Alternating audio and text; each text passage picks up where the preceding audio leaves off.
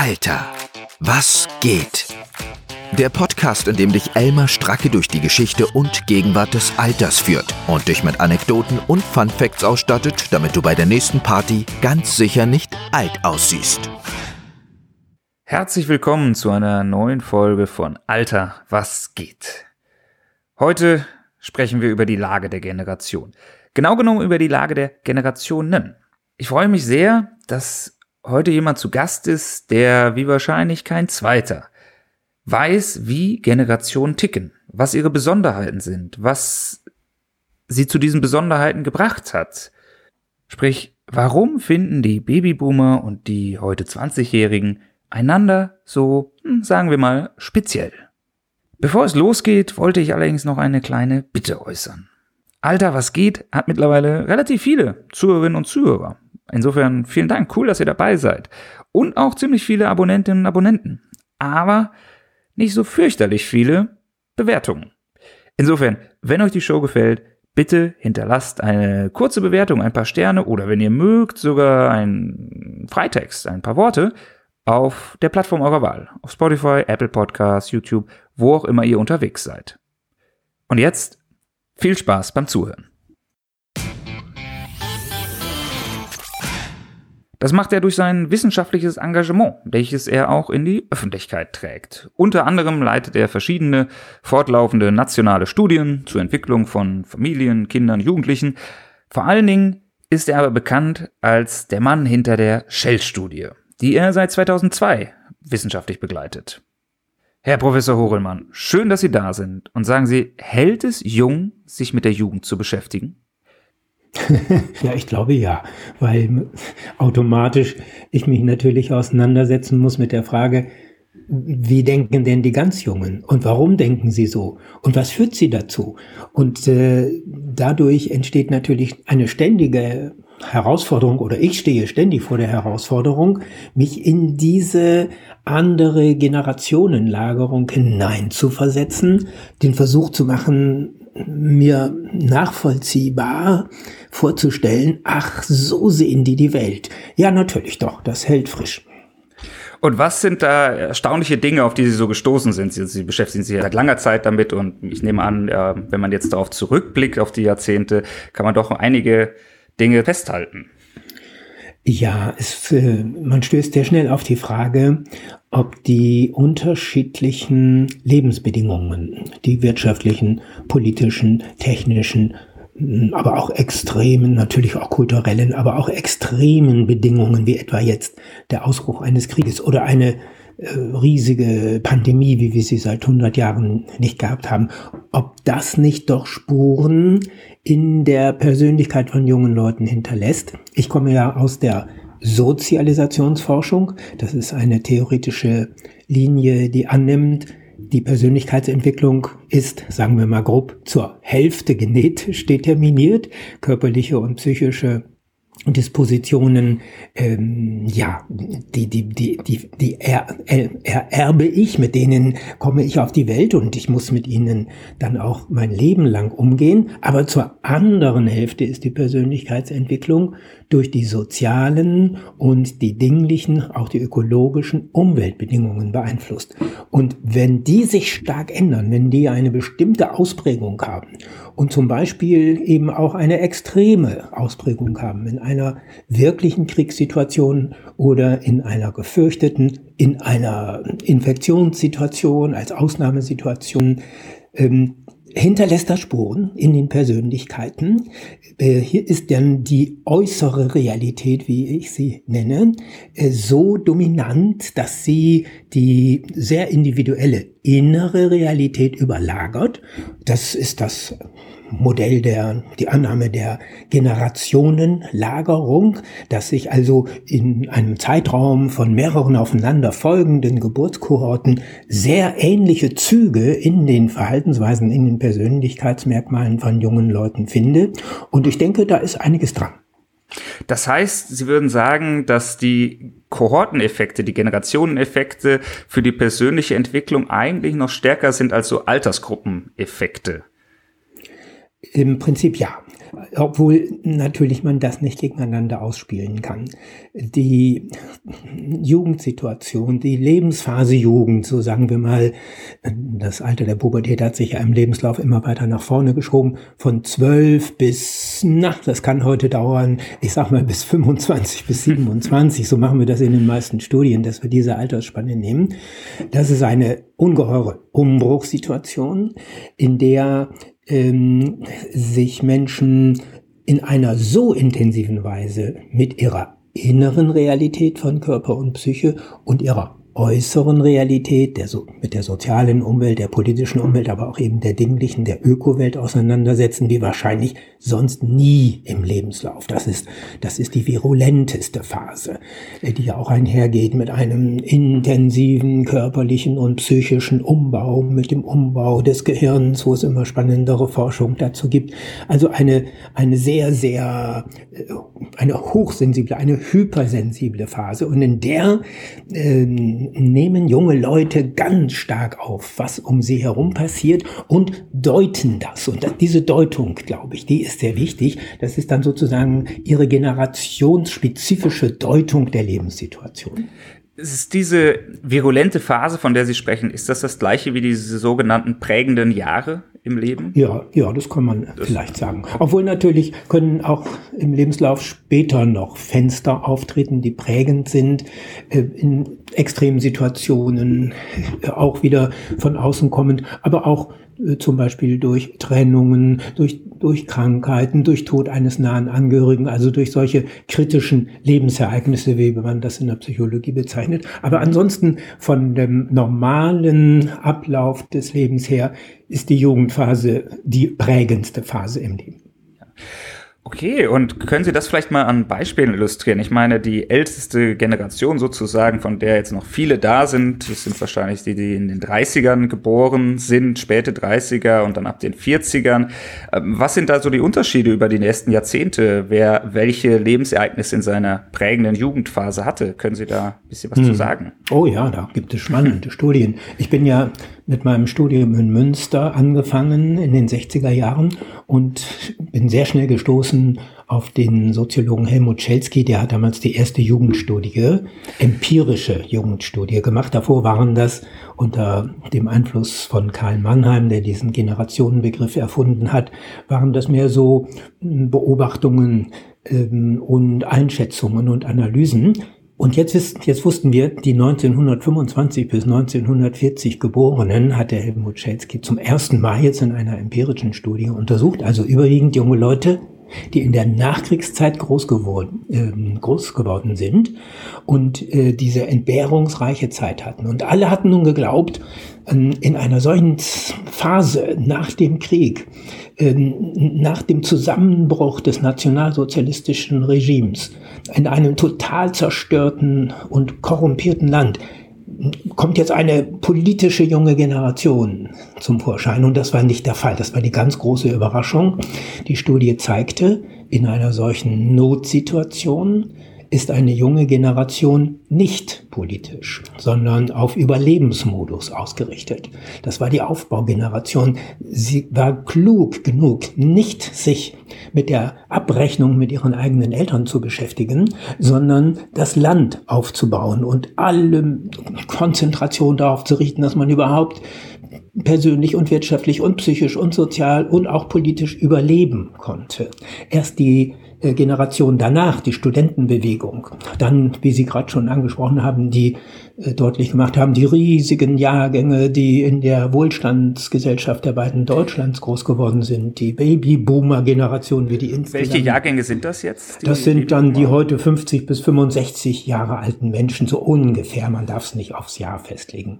Äh, riesige Jahrgänge, die denn ausgedrückt haben, äh, den, den Lebensoptimismus und die bis heute in vielen Unternehmen ja die Hälfte des Personals stellen, die unheimlich einflussreich sind, die die, die politische Landschaft geprägt haben, die Unternehmenslandschaft äh, geprägt haben, die, die auch alles wissen im positiven, aber auch im problematischen Sinn des Wortes, die es jeder nachfolgenden Generation bis heute sehr schwer machen, äh, die ähm, sind groß geworden eben in Zeiten, in denen es wirtschaftlich ähm, beruflich hervorragende Perspektiven gab. Und danach sind Jahrgänge groß geworden, das ist schon sehr interessant, die diese Zukunftsperspektive vor allem im beruflichen Sektor nicht hatten. Und da hier können wir dann beobachten, das sind dann die heute, sagen wir mal so zwischen 35 und 50-Jährigen, ähm, große Skepsis, große Unruhe. Im Schatten dieser Babyboomer-Generation stehend war es schwer, seinen eigenen Platz zu finden, aber die wirtschaftliche Situation war nicht gut. Und die ganz jungen Generationen, also jetzt vor allem die 20 bis 35-Jährigen, die haben das voll abbekommen und die kriegen dann in der Fachdiskussion auch den Namen der Fragenden, der Warum-Generation, Generation Y, weil sie eben sehr verunsichert durch die schlechten beruflichen Perspektiven waren, die sie in ihrer Jugendzeit angetroffen haben die Gen äh, Generation Y oder also geschrieben Y, das mhm. sind die Jahrgänge, die in den 90ern geboren sind oder? Ja, kann man sagen, so von 80 bis 2000, 85 bis 2000, mhm. diese Jahrgänge sind das, die also äh, die Anschläge in ihrer Jugendzeit erlebt haben, die äh, Terroranschläge in New York, die Weltwirtschaftskrise 2007, 2008, die, den, den Atomkraftwerksgau in Fukushima, also wirklich eine, eine Kaskade von erschütternden Erlebnissen, aber vor allem eben keine eindeutige, klare Perspektive am Beruf und Arbeitsmarkt hatten und entsprechend eine sehr zurückgenommene junge Generation. Ähm, sie musste sehen, wo sie bleibt. Ähm, kein politischer Gestaltungswille, sondern sehen, wie man irgendwie opportunistisch durchkommt. Und die danach Geborenen, also grob gesagt nach 2000 Geborenen, die haben dieses Problem nicht mehr. Und nun haben wir dieses spannende Phänomen, dass wir wieder eine sehr politische junge Generation haben, die unter 25, vor allem die unter 20-Jährigen sind das, die äh, was, was ist der Unterschied? Sie haben auch Krisen erlebt. Sie haben die Corona-Krise, Sie haben die, die Klimakrise selbst thematisiert. Äh, Sie, Sie müssen jetzt mit einer Kriegsgefahr in Europa sich auseinandersetzen. Aber Sie haben nicht mehr diese beruflichen Ängste, die die äh, Generation der etwa 20 bis 35-Jährigen hatte, als sie groß wurden. Und deswegen haben wir zurzeit eine außerordentlich politisch sensible, anspruchsvolle junge Generation. Man kann also sagen, äh, im Laufe der Zeit schwankt das politische Interesse und die politische Gestaltungsfähigkeit einer jungen Generation stark. Und wenn man sucht, was der Hintergrund ist, ja, es ist letztlich dann doch die, sind die äußeren Bedingungen und wenn die beruflichen Chancen gut sind, dann steigt auch die Chance, dass eine junge Generation sich beteiligt an der Gestaltung des Landes und politisch aktiv wird.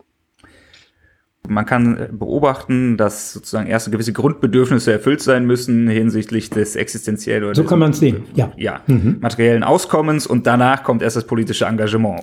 Ja. Nicht wie man es vielleicht mal auch andersherum erwartet ja, hat. Ja, ganz genau. Deswegen ist das nicht ohne. Man hat ja auch immer gedacht, Menschen, denen es wirtschaftlich schlecht geht und junge Leute, die keinen Arbeitsplatz bekommen, die sind politisch aktiv. Aber das ist nicht der Fall, sondern wir können das bei dieser der Generation Y, also den ungefähr 20 äh, bis 35-Jährigen sehen, die in diesen kritischen Zeiten ihre Jugendphase hatten.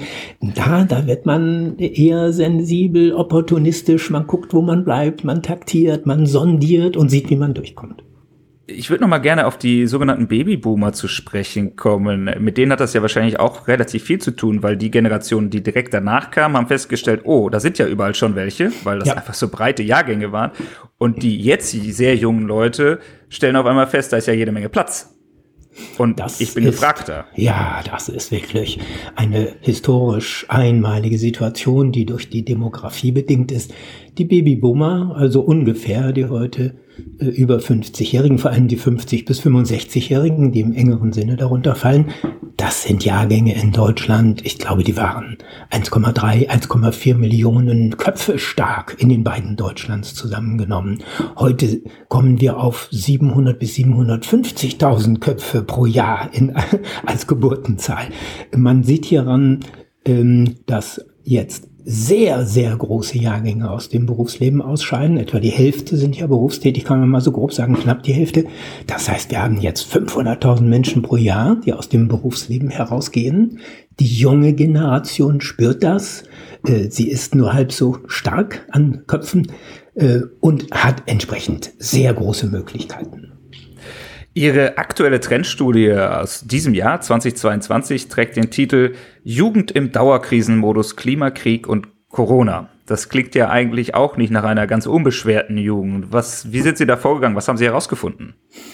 Ja, wir machen, das ist Simon Schnetzer als Studienleiter, der das auch eingeführt hat und äh, erfunden hat, solche Trendstudien und ich zusammen. Wir machen diese Erhebungen zurzeit im Halbjahresrhythmus, weil wir die kritische Situation während der Corona-Pandemie abbilden wollen. Wir machen eine repräsentative Erhebung, das heißt, wir bilden bei den gut 1000 Befragten, 14 bis 29-Jährigen, wir bilden ab, was tatsächlich in diesen Altersjahrgängen 750.000 äh, Jahrgänge äh, pro Jahrgang ähm, in Deutschland lebt und haben in dieser kleinen Grundgesamtheit also jetzt ein Abbild. Und wir können genau erkennen, wie stark diese jungen Leute, das sind jetzt die 14 ähm, bis 29-Jährigen, also eine Mischung aus der Generation Y, über die wir gerade schon sprachen, und der jüngsten Generation, die dem Alphabet folgend den Namen Generation Z bekommen hat.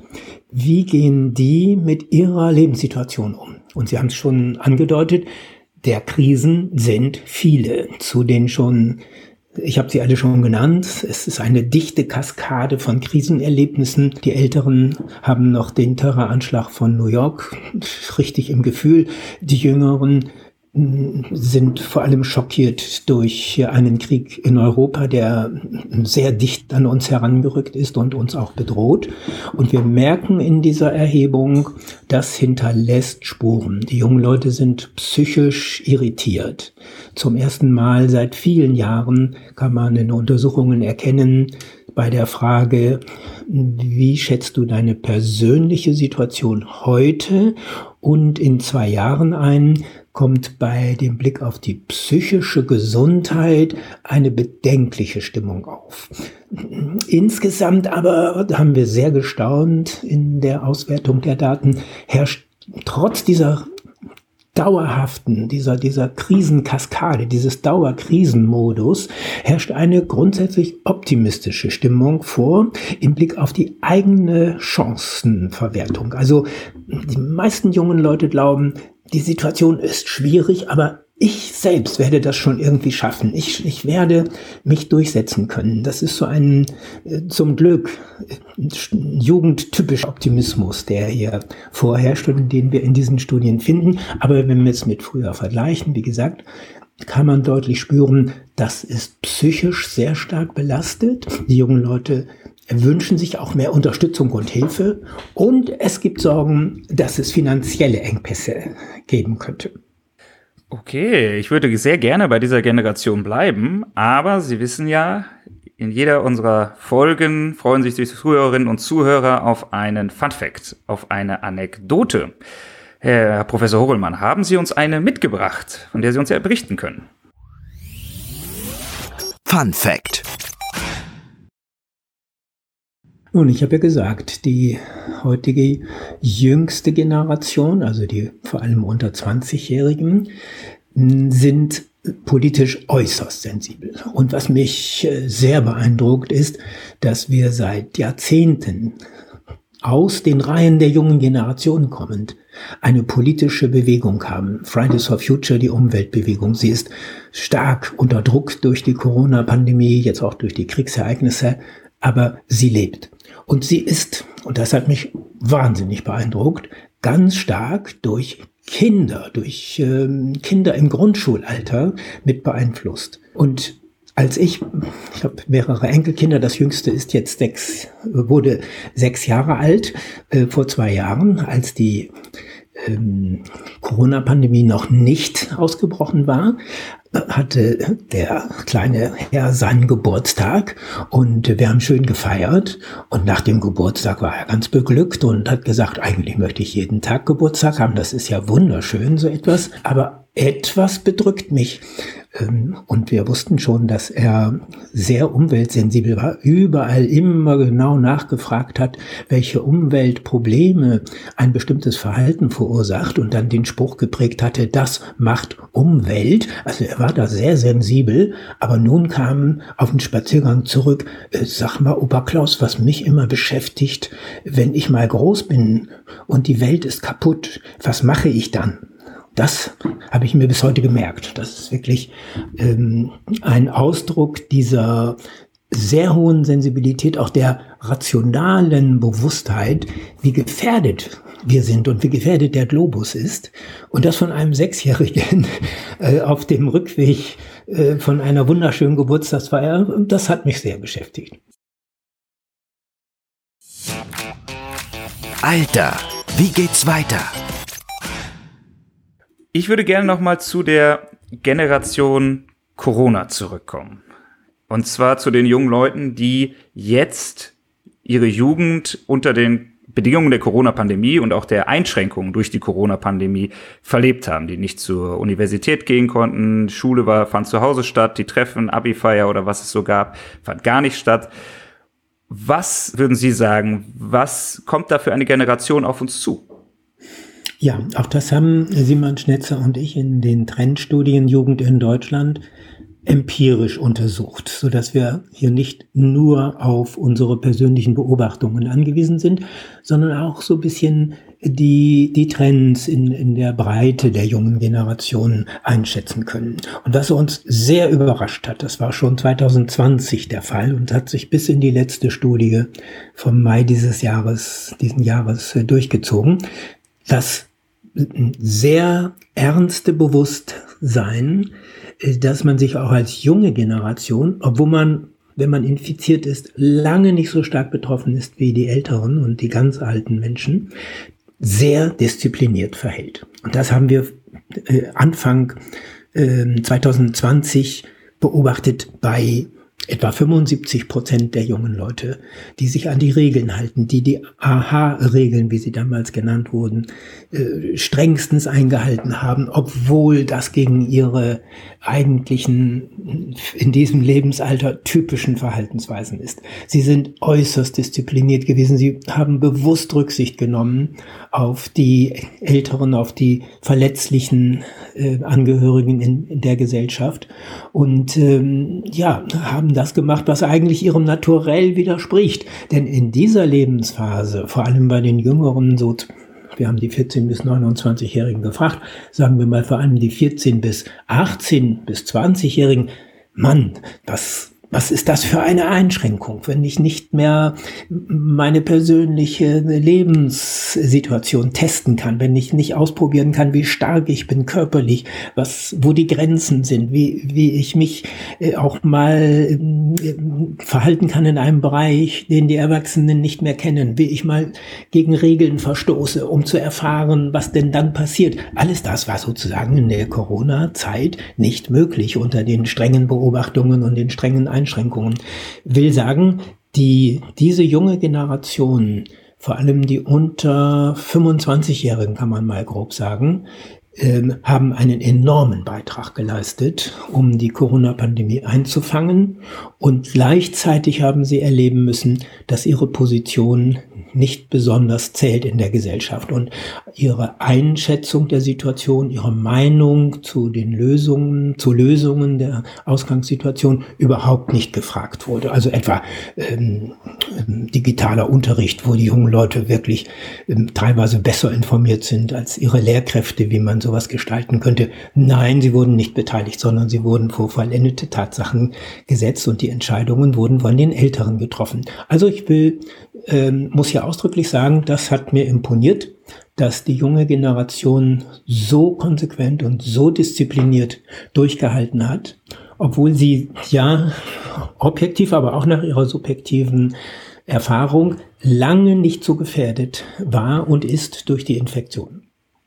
Ich habe mal gehört, dass ein Erklärungsansatz für die Wirtschaftspolitik der westlichen Länder in der Nachkriegszeit, die sehr auf einen starken Sozialstaat ausgerichtet war, auch dadurch kam, dass dann erstmals die Menschen, die als Kinder die Weltwirtschaftskrise erlebt haben und erlebt haben, wie ihre Eltern ohne jegliches Schutznetz arbeitslos wurden, in die bestimmenden Positionen kamen.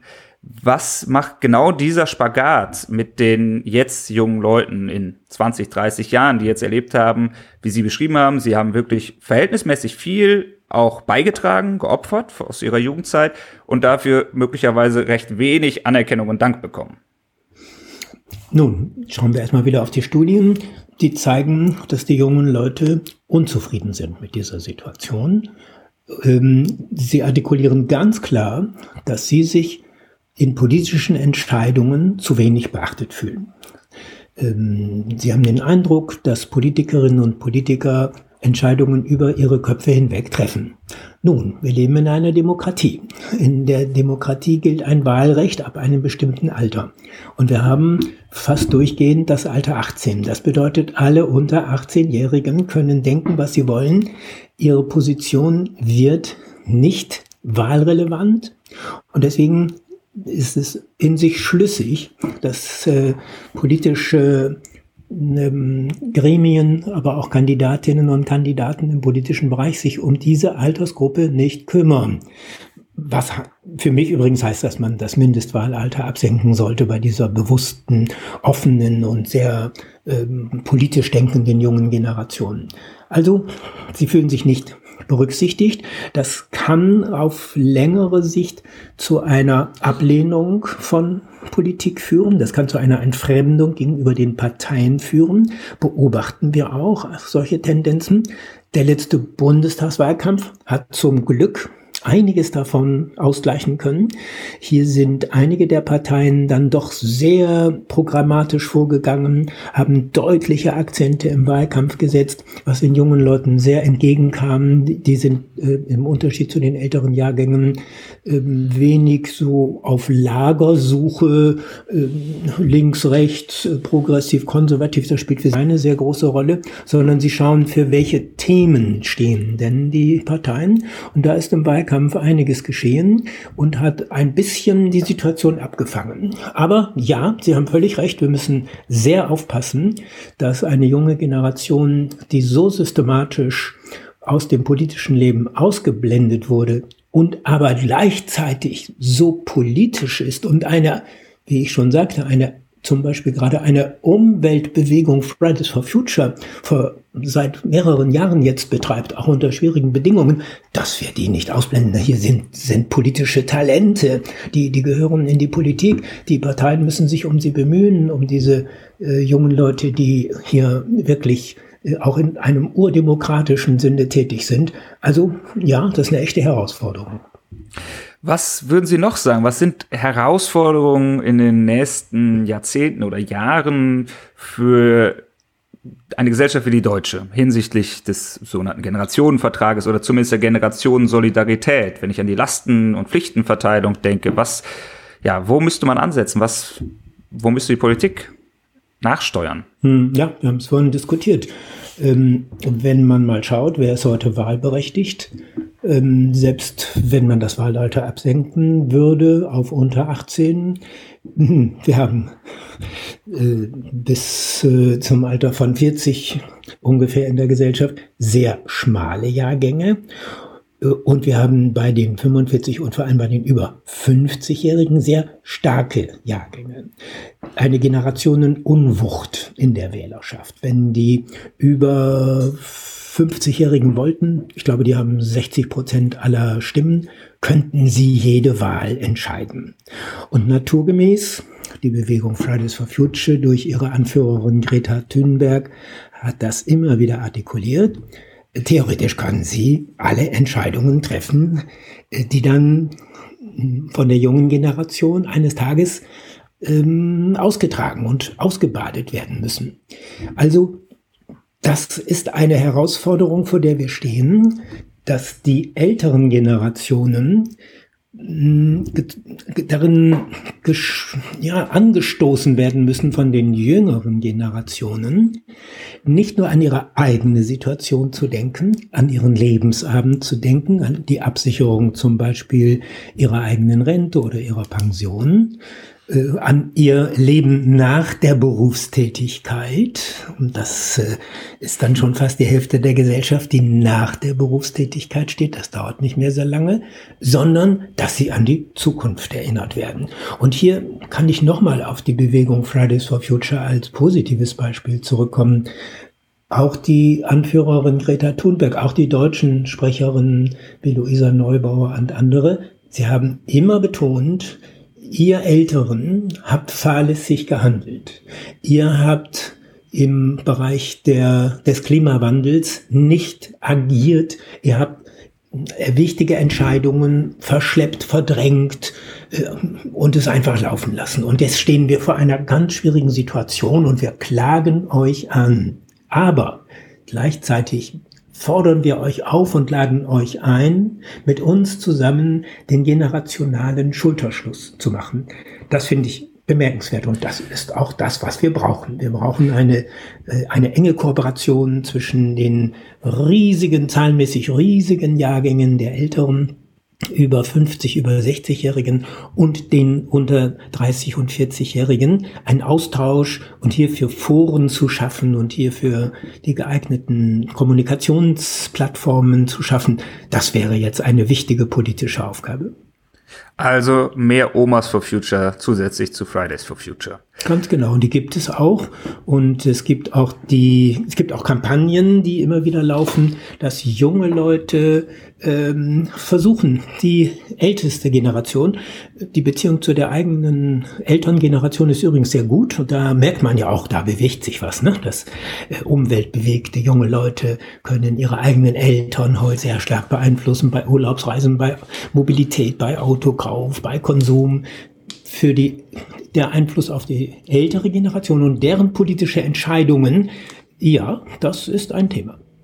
Würden Sie sagen, das war in, bei früheren Jugendbewegungen weniger der Fall, dass diese Bewegung so mh, mm, ein Angebot an die Älteren macht, so konziliant scheint? Ja, ich denke, das ist der Fall. Also wenn wir nur mal denken, da ist es dann besonders krass. Äh, die sogenannte Studentenbewegung, also das, die Altersgruppe, die nach dieser Nachkriegsgeneration, der skeptischen Generation groß wurde und ähm, heute so ungefähr zwischen, na sagen wir mal, zwischen 70 und 85 Jahre alt ist, ähm, die hat politisch agiert und hat als erster einen großen kämpferischen politischen Akzent gesetzt und dabei die ältere Generation, auch die eigene Elterngeneration regelrecht zur Seite gestoßen. Also das ist ein völlig anderer Akzent als heute. Ähm, das war äh, die, der Kampf zwischen den Generationen. Äh, nachvollziehbar, weil die Elterngeneration ja in den Nationalsozialismus verwickelt war und das Land in den Abgrund gestoßen hatte und in eine Diktatur geführt hatte. Das äh, war ein Bruch zwischen den Generationen und die junge Generation hat die alte Generation nicht, die älteren Generationen nicht etwa nur kritisiert, sondern sie hat sie regelrecht von sich gestoßen und desavouiert. Das haben wir heute nicht. Also ein ganz enormer Unterschied und einer, der uns auch in die Zukunft natürlich retten kann. Mich würde noch interessieren, weil Sie vorher das Stichwort Helmut Schelsky gebracht haben, von dem wir ja auch die, den Begriff der nivellierten Mittelstandsgesellschaft haben. Wenn ich die Zahlen und Statistiken richtig deute, gehen auch die Lebenserfahrung innerhalb der Generation immer weiter auseinander, was arm und reich angeht, was gesund und äh, krank angeht und so weiter. Was kommt da auf uns zu? Also zersplittern, zerfasern die Generationen und Generationenerfahrungen weiter? Ja, das ist richtig. Äh, wir können beobachten, dass neben dieser großen ähm, Unterschiedlichkeit, um nicht zu sagen Spaltung in den Interessenslagen der jüngeren, der mittleren und der alten Generation auch zunehmen die Unterschiede nach Bildungsgrad und nach wirtschaftlichem Status, nach sozioökonomischen Status, wie man das manchmal in der Fachsprache etwas gestellt sagt. Ähm, die Ungleichheit nimmt zu. Wir können das während der Corona-Pandemie beobachten.